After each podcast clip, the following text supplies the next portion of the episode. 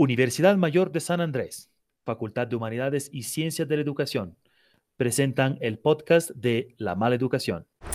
Muchísimas gracias, Mauro, y continuamos con más en el programa. Le vamos a dar eh, la cordial bienvenida al doctor Benjamín Castelo, quien es neumólogo, para que hablemos sobre las vacunas contra el COVID-19. Doctor, buenas noches, bienvenido al programa. Buenas noches, eh, gracias por la invitación. Bueno, eh, atento ¿no? a escuchar cualquier duda, cualquier pregunta para bueno, que la gente conozca y sepa y salga de algunas dudas que quizás todos deban tener también, ¿no? Y es así, doctor, precisamente hay muchas dudas eh, en torno a lo que son estas vacunas contra el COVID-19. Para empezar, bueno, eh, llegó, llegaron eh, vacunas a nuestro país, se empezó a inmunizar al personal de salud con esta vacuna que es el Sputnik. Si nos puede hablar sobre esta vacuna, por favor. Bueno, la, vacuna es la vacuna Sputnik, como han debido escuchar hablar, es una vacuna que es eh, de origen ruso. Ha sido una de las primeras en, ponerse en, ensayos clínicos, en pasar la primera, la segunda fase, y un tanto la gente criticaba que no estaba del todo la tercera fase estudiada, que ha salido recién, nomás hace un par de semanas, que se ha visto que la tercera fase, que es cuando se aplica un grupo más grande de personas, ha visto que tenía buenos resultados. Esta vacuna, lo bueno es que tiene una, una, una sensibilidad del 92%, o sea, una, una, cobertura del 92%. Y bueno, lo bueno es que ha llegado ya a nuestro país y bueno, se ha empezado a vacunar a, la, a las personas, no más que todo de primera línea, como decimos los médicos. Y bueno, feliz también porque gracias a Dios también a mí me ha tocado recibir la vacuna en, las primeras, los primeros días. Y sin novedad, todo tranquilo, es un poquito dolorosa, un poquito como la del tétano a comparar y por lo demás tranquilo, ¿no? Eso ha sido lo, bueno de esta vacuna. Y esperando la segunda dosis de refuerzo.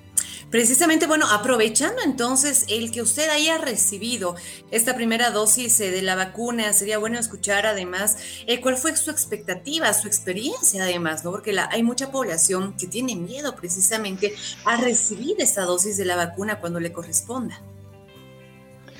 Eh, yo particularmente como profesional y muchos de mis colegas estábamos esperando realmente la, que lleguen las vacunas, ¿no? porque es la única, la única forma efectiva de prevenir complicaciones y tener, eh, llegar a un cuadros graves de la infección. Es decir, cuando recibes la vacuna, eh, no, te, o sea, no te vas a enfermar de una forma grave y no vas a llegar a una terapia intensiva y la idea es que no fallezcas.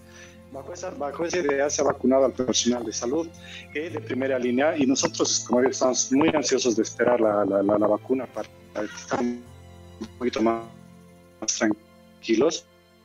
Y la gente, bueno, que siempre tiene un poquito de miedo y en la consulta diaria no me, preguntan, doctor, ¿qué puedo hacer para prevenir? ¿Qué puedo hacer para que no me contagie o no me dé el COVID nuevamente? La única respuesta que les es la vacuna, no hay otra cosa, no hay que decir que tome vitamina C, vitamina D, que sí, otras cosas, no.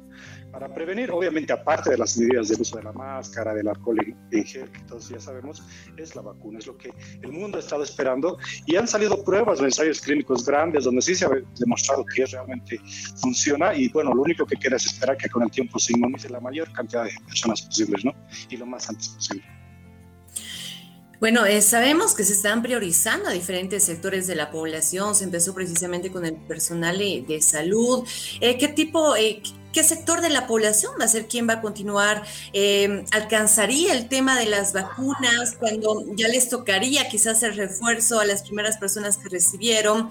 Y ahí también me surge la duda, ¿va a llegar otro tipo de, vacunas? Se habla de 90 mil vacunas eh, que van a llegar a nuestro país. ¿En qué se diferenciarían perdón, con esas vacunas em, Sputnik que ya recibieron? Es decir, usted podría, por ejemplo, recibir la segunda dosis pero que sea esta vacuna, la Pfizer.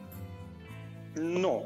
Eh, bueno, están haciendo estudios donde tratar de combinar eh, vacunas, pero de momento lo que se va a hacer es que, por ejemplo, si yo he recibido el Sputnik, que es la que nos se nos ha dado para el primer personal de salud, vamos a recibir la dosis tres semanas después.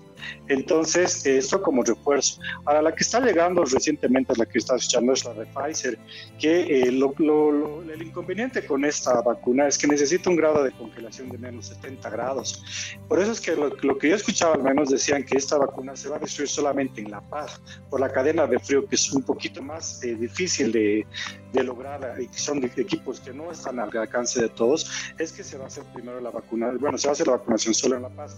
Porque, por ejemplo, lo bueno de la de la, del es que eh, las vacunas se utiliza el refrigerador normal, es decir, a menos 2, menos 8 grados que tienen en los centros de salud.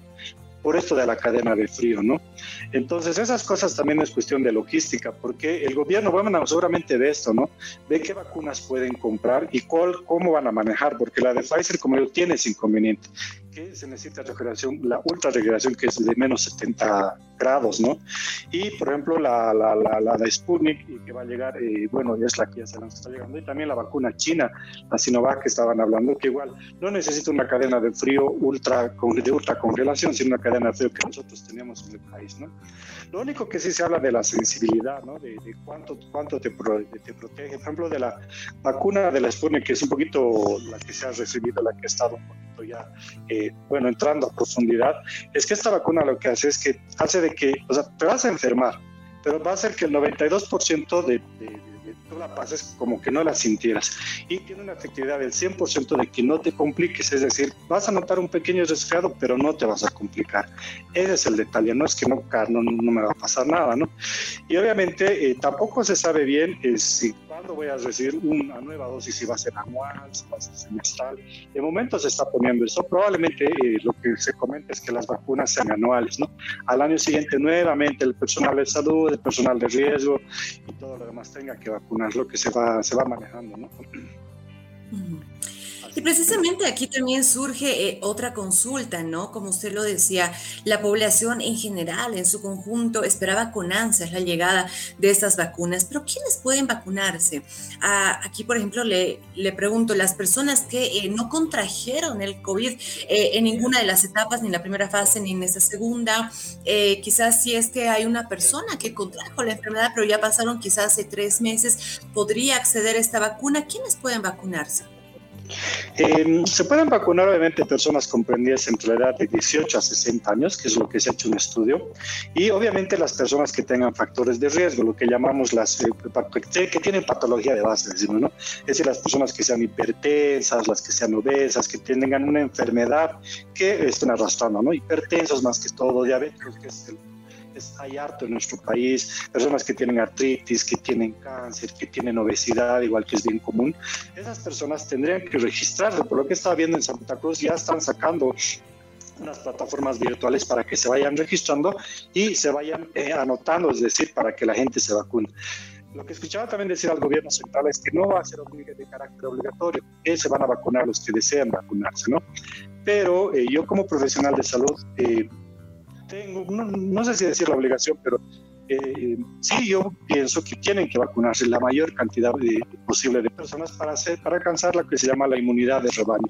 Es decir, para que este brote de enfermedad baje eh, y ya sea algo que sea estacional. Entonces necesitamos vacunar la mayor cantidad de gente posible, ¿no? es decir, un 60, 70% de la población. Por eso si ven las dosis que se intenta comprar son de 7 millones, de 8 millones para tratar de cubrir este porcentaje de la población. ¿no?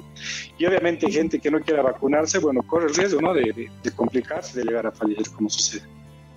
Entonces, ¿es indiferente si la persona contrajo o no contrajo el COVID-19 previamente a la vacunación? Eh, las personas que han contraído la enfermedad, eh, lo que se estima es que pase, esperen tres meses desde que hayan eh, pasado, digamos, la enfermedad como tal, ¿no?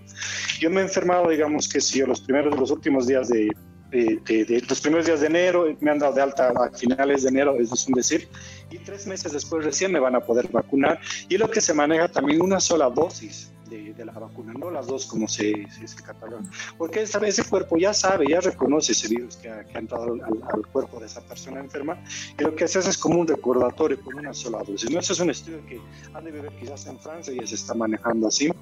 Y bueno, eh, la efectividad de las vacunas ya salió igual un estudio grande, no sé si hablar en Israel, ya se ha vacunado a 1.200.000 personas y se ha visto que la, que la eficacia de la vacuna es evidente, ¿no? Ahí, si mal no recuerdo, creo que han puesto la vacuna Pfizer, eh, si, no estoy equivocado. Y bueno, se ha visto que realmente ah, actúa a un, a un, a un 94% de que las, las personas no se complican. Bueno, doctor, eh, muchísimas gracias por aclararnos eh, estas dudas. Yo me imagino que todas las personas que quizás tenían miedo de llegar a, vacunarse eh, con esta explicación que usted nos dio, bueno, pues ahora están prestas a poder recibir esta vacuna contra el COVID-19. Le agradecemos su tiempo y el haber estado con nosotros en la mala educación. Gracias, muy gentil por la invitación y bueno, presto a cualquier invitación a un futuro para seguir compartiendo ¿no? con la población conocimiento que no tiene. Muy bien, muchísimas gracias. Estuvo con nosotros el doctor Benjamín Castelo, quien es neumólogo. No te pierdas la siguiente entrevista. Hasta pronto.